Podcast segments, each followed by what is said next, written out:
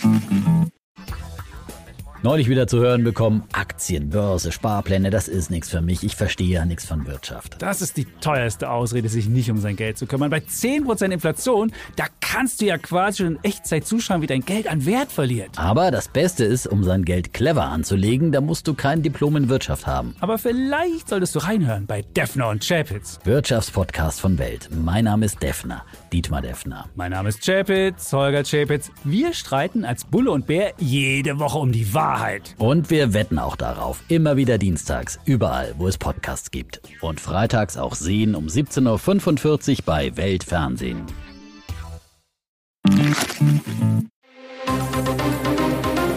Das Bild News Update. Es ist Dienstag, der 19. September und das sind die Bild meldungen Bundestrainer bis zur EM, heute alles klar mit Nagelsmann. Ärzte klagen über Corona-Impfung. Nach dem Bad im Meer, Ostseeurlauber stirbt an Killerkeimen. Der Nachfolger von Hansi Flick ist offenbar gefunden. Nach Bildinformationen haben sich der DFB und Julian Nagelsmann grundsätzlich auf eine Zusammenarbeit bis zur Europameisterschaft 2024 geeinigt. Nur letzte Details sind noch zu klären. Das Monatsgehalt soll bei etwa 400.000 Euro liegen.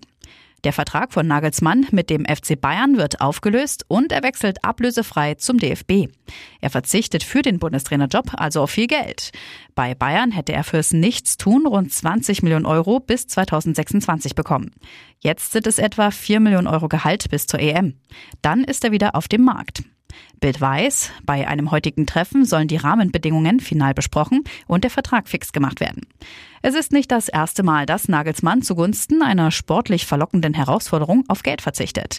Beim FC Bayern akzeptierte er innerhalb von Sekunden bei einem Anruf auf 15 Prozent seines bereits mit Bayern ausgehandelten Gehalts von angeblich ursprünglich rund 8 Millionen Euro, damit Bayern die Ablöse an Leipzig für seinen RB-Trainerstab zahlen konnte. Seit gestern läuft die neue Corona-Impfkampagne. Das auf die Omikron-Sublinie XBB1.5 angepasste Präparat soll besser vor aktuell kursierenden Varianten schützen. Aber noch vor dem Start regte sich Kritik. Denn Hersteller BioNTech Pfizer liefert nicht in Einzeldosen aus, sondern in Fläschchen mit sechs Dosen.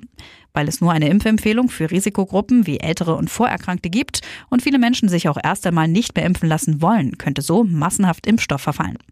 Denn in vielen Arztpraxen kann es passieren, dass für eine Impfung ein Fläschchen angebrochen wird, die fünf restlichen Dosen mangels weiterer Impfwilliger aber nicht verbraucht werden können.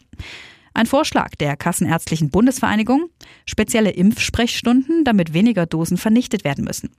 Dies könnte aber mit einem hohen bürokratischen Aufwand verbunden sein.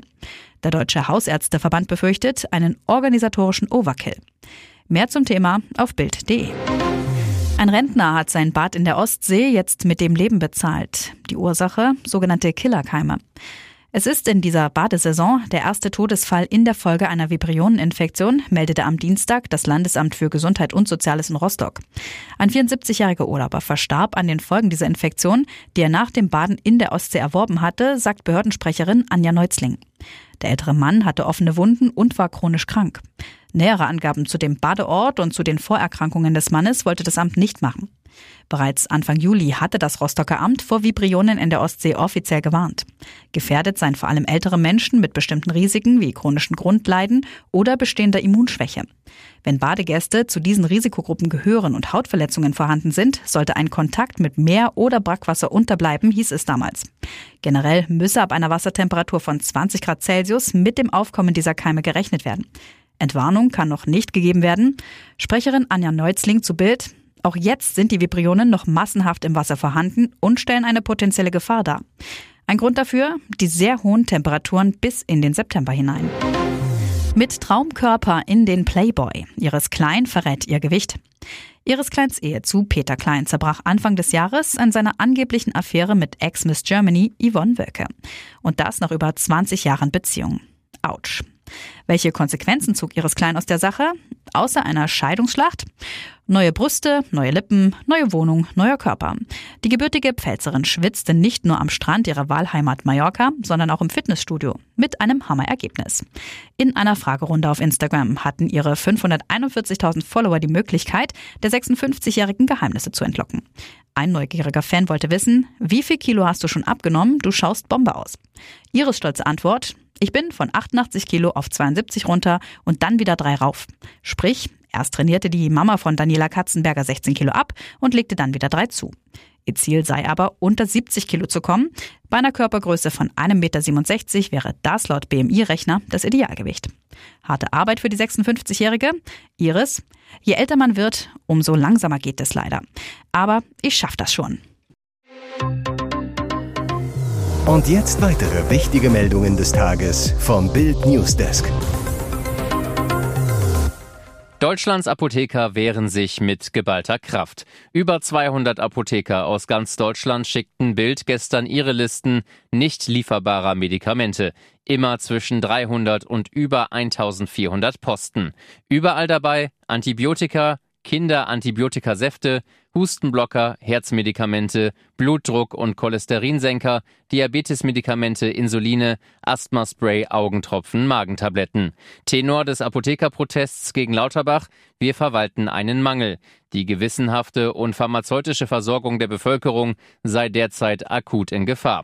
Carsten Moser von der Sternapotheke Emmerich in NRW. Aktuell fehlen bei uns 1402 Medikamente aus 651 verschiedenen Darreichungsformen.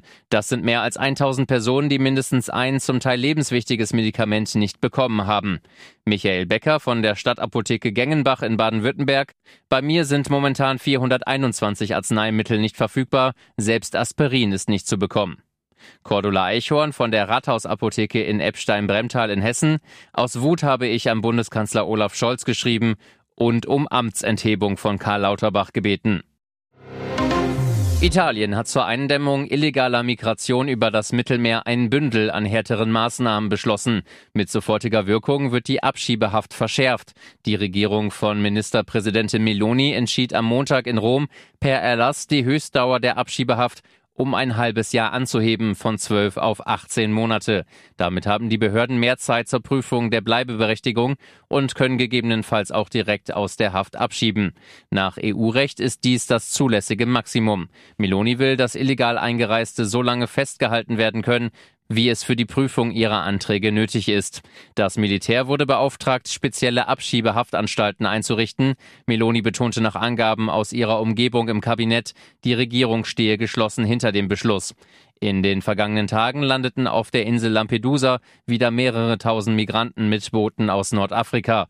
Allein am vergangenen Dienstag kamen auf der Insel zwischen Sizilien und Nordafrika mehr als 5000 Menschen an, so viele wie noch nie an einem einzigen Tag. Das Erstaufnahmelager war zeitweise maßlos überfüllt.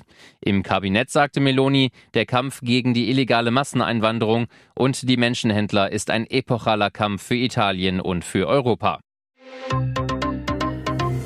Ihr hört das Bild News Update mit weiteren Meldungen des Tages.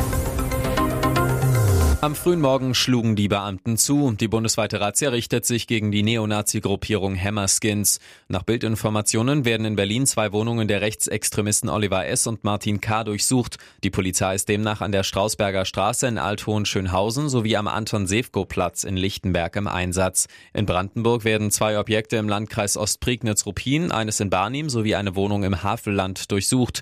In Nordrhein-Westfalen sind es drei Objekte. Der Schwerpunkt der Aktion soll in den ostdeutschen Bundesländern Bundesländern liegen. Insgesamt sind es bundesweit über 130 Adressen, die von Polizisten zurzeit durchsucht werden.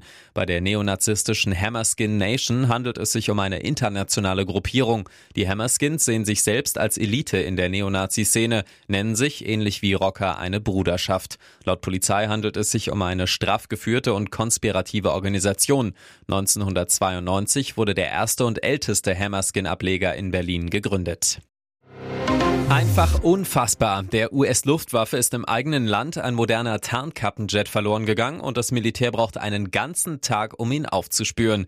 Der Pilot hatte die Maschine am Sonntagnachmittag im Osten der USA aufgegeben und sich mit dem Schleudersitz gerettet. Doch was mit der F-35 Lightning II passierte, blieb unklar stürzte sie in einen See, in einen dichten Wald. Das Militär bat sogar die Bevölkerung um Hilfe. Erst am Montagnachmittag, nach deutscher Zeit bereits in der Nacht zu Dienstag, meldete das Marine Corps Trümmerfeld gefunden, zwei Stunden nordöstlich der Basis in Charleston in South Carolina im Bezirk Williamsburg. Soldaten sperrten den Fundort weiträumig ab, identifizierten die Trümmer und tragen jetzt zusammen, was von dem rund 100 Millionen Euro teuren Kampfjet übrig ist. Warum der Pilot seinen Jet abstürzen lassen musste, ist Teil der Ermittlungen und noch nicht bekannt. Die letzte bekannte Position des Flugzeugs war nördlich von Charleston bei den Seen Lake Moultrie und Lake Marion. Hier ist das Bild News Update. Und das ist heute auch noch hörenswert. Millionen Zuschauer schalten regelmäßig bei den ARD-Talkshows Maischberger, Anne Will und Hart aber fair ein. Was die öffentlich-rechtlichen und damit der Gebührenzahler für die Produktion der Sendung bezahlen, wird allerdings verschwiegen. Jetzt enthüllt der Business Insider, der zu Axel Springer gehört, anhand vertraulicher Dokumente, welche Millionenbeträge an die Firmen von Sandra Maischberger, Anne Will und Frank Plasberg fließen. Laut dem Rechercheteam wollte sich keiner der Beteiligten zu den Zahlen äußern. Denn laut Business Insider verberge sich hinter jeder Sendung ein kompliziertes Geflecht aus diskreten Verträgen und detailreichen Absprachen. Zumal die Talkmaster ihre Formate über eigene Produktionsfirmen organisieren und somit zusätzlich verdienen. Laut der Geheimpapiere zahlte die ARD für Anne Will am meisten, rund 7,5 Millionen Euro pro Jahr. Pro Sendung also rund 250.000 Euro oder 4.100 Euro pro Minute. Produziert wird die Sendung von Wills eigener Firma. Bilanzgewinn 2021 rund 1,2 Millionen Euro. Maischberger die Woche kostete 4,7 Millionen Euro jährlich, 140.000 Euro für jede Sendung, die Sendeminute 1.900 Euro. Dank eines eigenen Vertrags Vertrags bekommt Sandra Maischberger im Jahr insgesamt 795.000 Euro nur fürs Moderieren. Daneben kassiert ihre Produktionsfirma rund 2,3 Millionen Euro pro Jahr für redaktionelle Arbeiten. Doch dabei bleibt es nicht. Zusätzlich zu den Millionenbeträgen verursachen die Formate bei der ARD weitere Kosten für Technik oder Reisekosten. Alleine bei Maischberger die Woche handelt es sich um weitere 1,6 Millionen Euro im Jahr.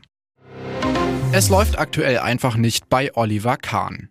Ende Mai wurde die Torwartlegende als Vorstandschef des FC Bayern gefeuert, inklusive öffentlich ausgetragenem Zoff im Anschluss.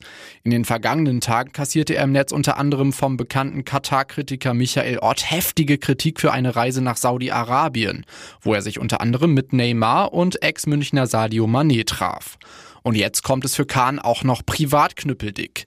Denn die Grünwalder Villa des Titans ist abgesoffen. Wie Bild erfuhr, soll das Zuhause der Kahns einen schweren Wasserschaden erlitten und der ganze Keller unter Wasser gestanden haben. Vor der Villa stehen deswegen ein Container und ein Dixie-Klo.